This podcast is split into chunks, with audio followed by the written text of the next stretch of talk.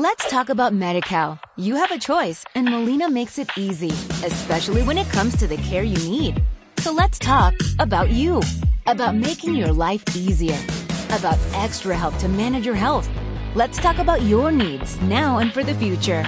Nobody knows MediCal better than Molina. It starts with a phone call. Call 866-420-5330 or visit meetmolinaca.com. Let's talk today.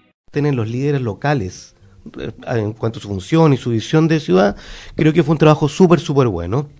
Porque la, uno de los objetivos importantes de este concurso es que aquí había una cosa súper clara. La municipalidad tenía la idea desde hace tiempo de licitar a uso privado el terreno del estanque.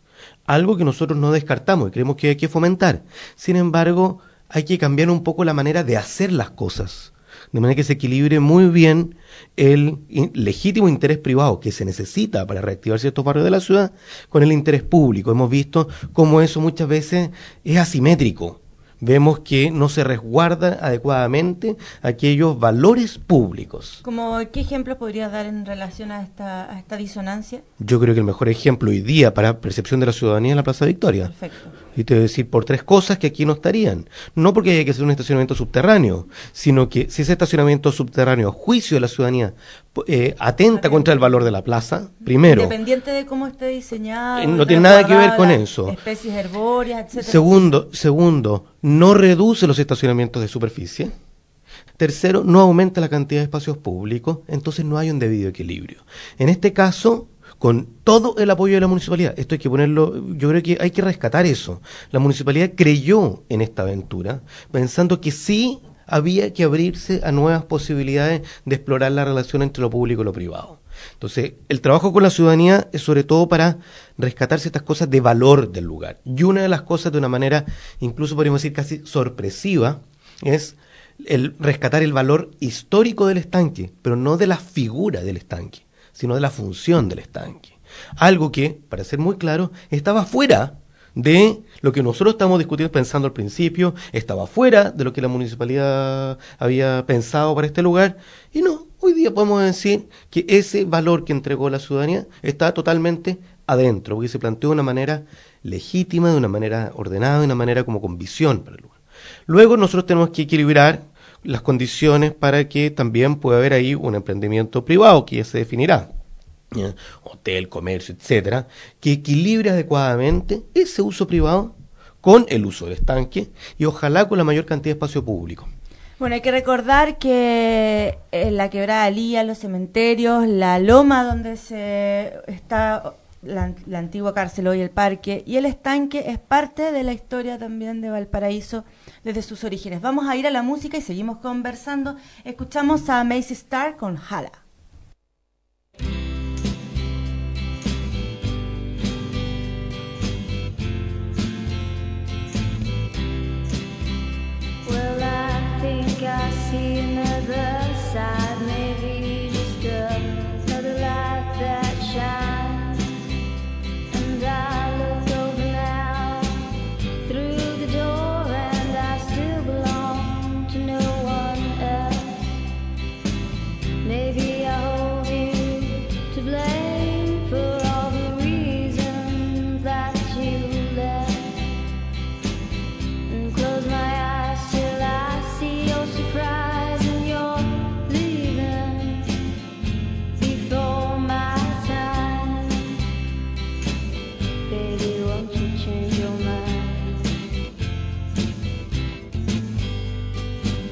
Sure.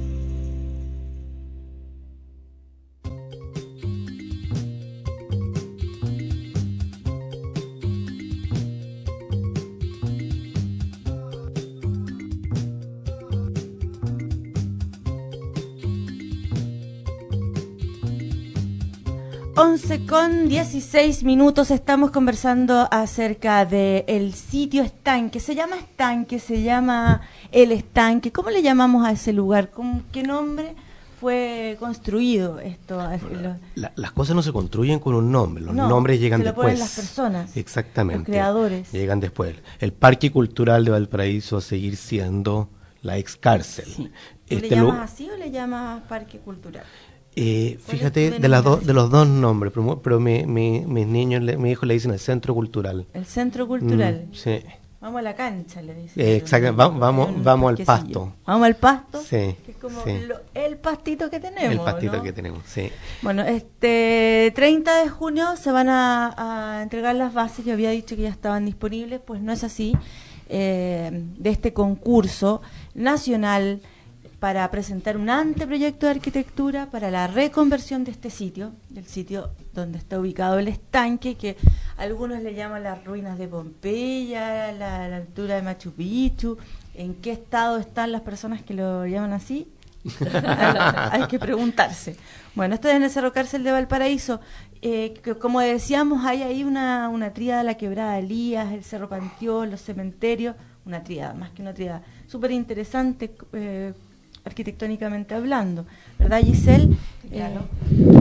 Eh, yo, te, yo lo mencioné antes, eh, aquí pueden participar solo oficinas de arquitectura y arquitectos independientes. Sí, claro.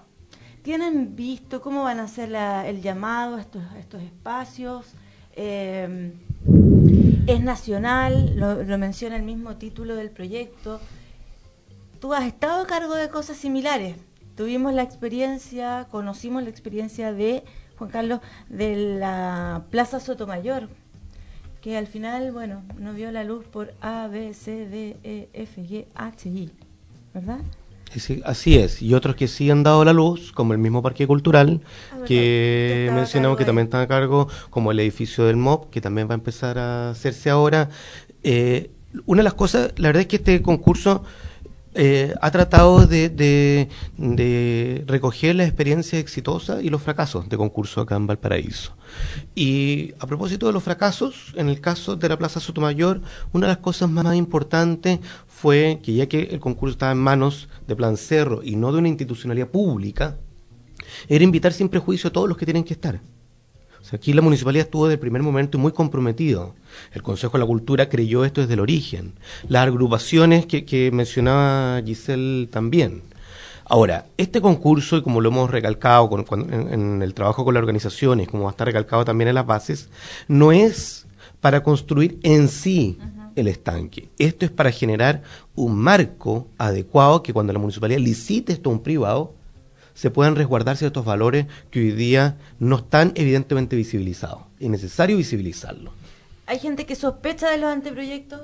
¿O tiene como cierto resquemor que es un gasto de plata, que es un... Eh, bueno, yo le digo, yo le digo eso, yo le digo eso, si hubiésemos tenido una discusión de este tipo con la Plaza de Victoria, quizá hoy día estaríamos más tranquilos, ¿no es cierto? Yo creo que el concurso de arquitectura es una instancia donde se invita arquitectos a pensar un lugar. Pero algo que es bastante importante, lo que hemos cuidado, el jurado no son solamente arquitectos. Está presente la municipalidad, está presente el Consejo de la Cultura. Evidentemente hay arquitectos connotados no solamente de acá, sino también a nivel nacional. Y las mismas agrupaciones de vecinos también van a tener un representante. Es una modalidad parecida a la que adoptamos en el Parque Cultural. Eh, y la idea de esto es que se genere este compromiso, sobre todo para generar lineamientos que la municipalidad pueda recoger y que el privado que se adjudique este lugar más, más a futuro tenga que respetar. ¿Y eso es cómo se, se cumple en la práctica? Cuando estamos en un experimento que no se ha hecho en Chile antes, la verdad es que no te podría asegurar todo cómo se debe cumplir, pero sí te podemos decir cómo estamos pensando para que esto sea exitoso, que es distinto. Eh, trabajar, por ejemplo, con la municipalidad, tanto con sus organismos técnicos como con concejales que fueron mandatados por la municipalidad, sí es una manera de empezar a asegurar que los pasos siguientes sean los que corresponden, porque tanto los organismos técnicos de la municipalidad son los que van a preparar las bases, de licitación de este lugar en el futuro o un privado y es el Consejo Municipal quien tiene que aprobarlas o rechazarlas.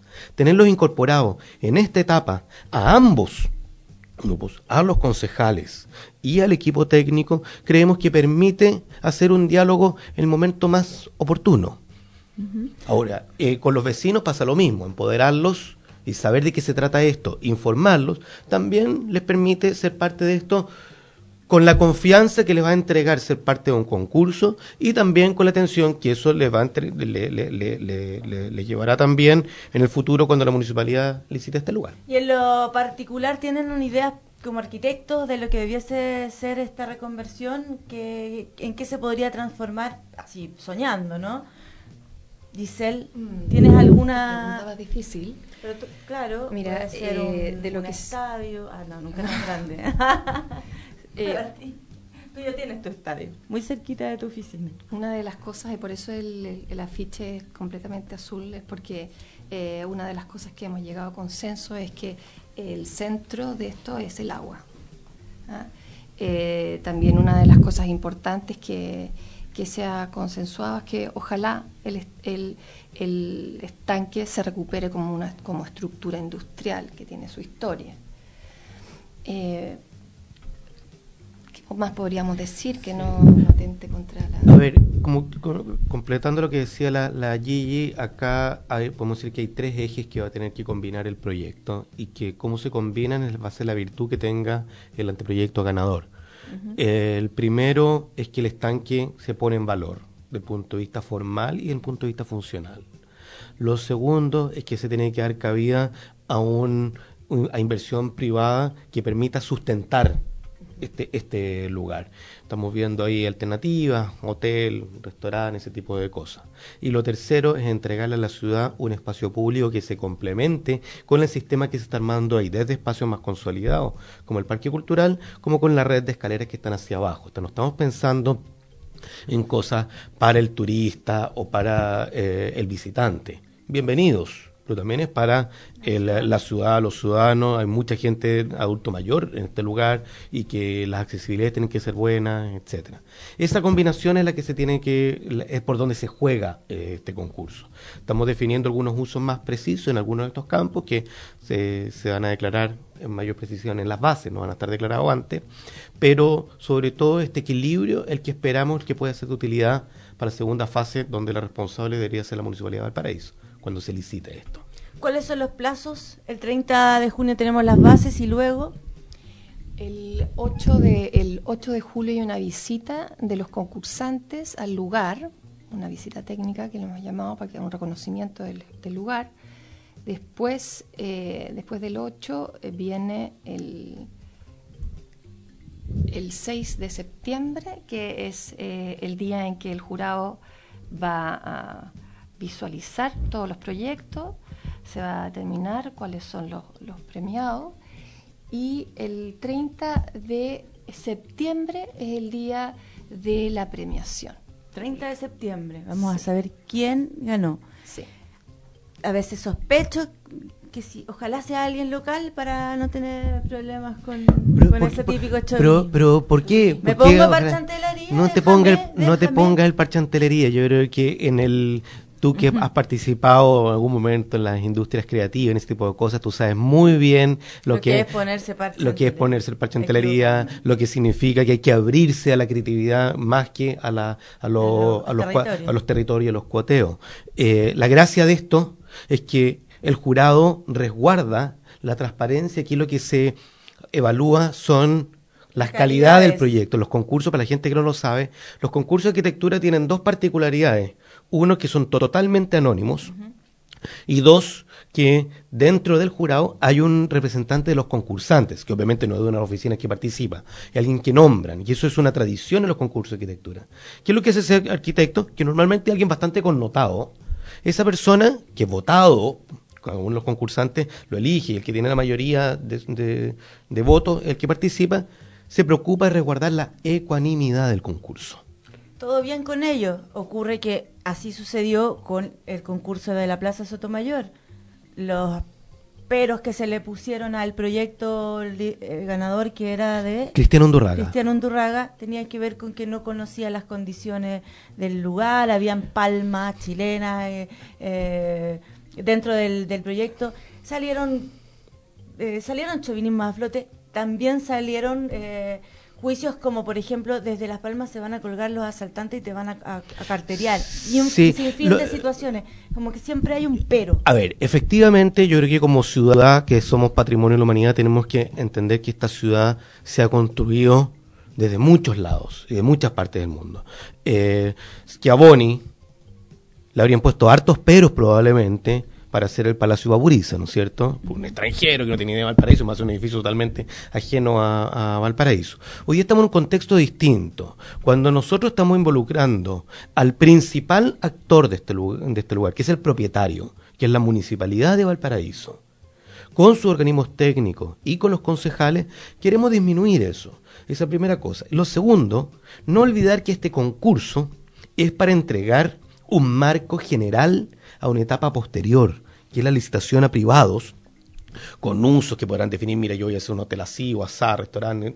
Lo que nosotros queremos resguardar más que nada es el equilibrio entre lo público y lo privado. Por lo tanto, el debate no creo que esté centrado tanto en esta etapa, pero probablemente va a haber algo de esto en la siguiente etapa. ¿De qué manera lo que se adjudique o lo que se licite a la municipalidad, lo que se adjudique, para interpretación de todo, va a, a hacer un debido equilibrio o no? Y yo de verdad que lo digo, que confío mucho en que eso va a ser exitoso porque veo de verdad la convicción de los diferentes estamentos municipales en este proceso. Ellos también están abiertos a que haya caminos distintos para tener este tipo de licitaciones. Para ellos también ha sido, me imagino, duro haber trabajado probablemente con mucha convicción en el tema de la Plaza de Victoria y que se les venga encima y darse cuenta de aristas que probablemente no se habían dado cuenta en su momento, que hoy día esto, este experimento, porque es un experimento, entrega ciertas luces de cómo podemos trabajar a futuro.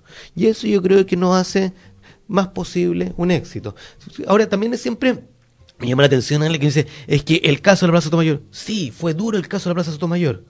Te lo pregunto a ti porque Por supuesto, porque yo estaba adentro, yo era el director de ese concurso. Y me llamó mucho la atención lo, la, cómo las instituciones, en vez de pensar lo, lo colectivo, cada una de las instituciones pensó lo, el interés individual de cada una de ellas. Hoy día con este proceso queremos Para romper que, eso. para que sepan, este proyecto no se llevó a, a- a cabo precisamente por estas disquisiciones y la, eh, el proyecto se bajó dentro de la- de- del organigrama de proyectos del Programa de Recuperación y Desarrollo Urbano. de Eh, exactamente, nosotros, a, a nosotros nos encargaron hacer ese proyecto, hacer ese concurso, aprobamos las bases con todas las instituciones y después no les gustó. Cosa que también sucede. sí, tam- yo creo que las cosas, cuando son transparentes, la gente tiene derecho a alegar y no darse cuenta que hay algo que no quieren cuando se está con- cuando se está construyendo. Yo, bienvenido a la transparencia y que el lugar, el proyecto haya sido parte del debate público. Pero también el Parque Cultural Valparaíso, que aprendió de ese otro concurso, donde incorporamos varias otras cosas, por algo fue el concurso hasta ahora más masivo en la historia de Chile. Ningún otro proyecto llegó llegó, tan, llegó tantas propuestas. El del, el del edificio MOP, que parece súper silencioso, porque un proyecto bajo perfil, pucha, está haciendo un proyecto súper interesante que también gracias al concurso de arquitectura se va a hacer. Y así hay una suma de cosas que, que se han hecho, que son exitosas y que y que hace que la ciudad también vaya aprendiendo estas herramientas que no tiene por qué saberlas de buenas a primeras. Bueno, entonces vamos a estar atentos el 30 de junio para la entrega de bases del proyecto del que hemos estado conversando con Juan Carlos García, con Giselle Cernot, acá en La Juguera, ambos arquitectos. Muchas gracias por eh, venir al programa, interesante el, eh, el, concurso, el proyecto, que recordar que fue que está financiado por Fondart un abrazo, que estén muy bien, nos encontramos próximamente, Juan Carlos, ya quizás con qué tema. No, te tengo otros temas para más Oye, adelante. Nos quedó una pregunta sí. en el tintero, perdón, eh, Rogelio pregunta, antes de despedirnos, ¿Plan Cerro tiene un proyecto tipo acupuntura arquitectónica con este estanque o Por no? Por supuesto que sí, nosotros estamos en, en esa línea. Eh, partimos con ese concepto de acupuntura urbana pequeños, de pequeña escala que puede llegar a, a pequeños proyectos de arquitectura que es pueden irradiar un, una serie de, de, alicientes positivos en el entorno, claro que sí. Perfecto. Ahora sí, un abracito, que estén Muchas bien. gracias, Muchas gracias, Ale, invitamos a todos que estén atentos al llamado al concurso para, para que puedan participar. Sí. Vamos a la música, perdón, vamos a la pausa y luego cápsula verde de los días lunes acá en la juguera de Radio Valentín Letelier, Universidad de Valparaíso. Radio Valentín Letelier te indica la hora. Son las 11 horas, 30 minutos. Let's talk about MediCal. You have a choice, and Molina makes it easy, especially when it comes to the care you need. So let's talk about you, about making your life easier, about extra help to manage your health. Let's talk about your needs now and for the future. Nobody knows MediCal better than Molina. It starts with a phone call. Call 866 420 5330 or visit meetmolinaca.com. Let's talk today.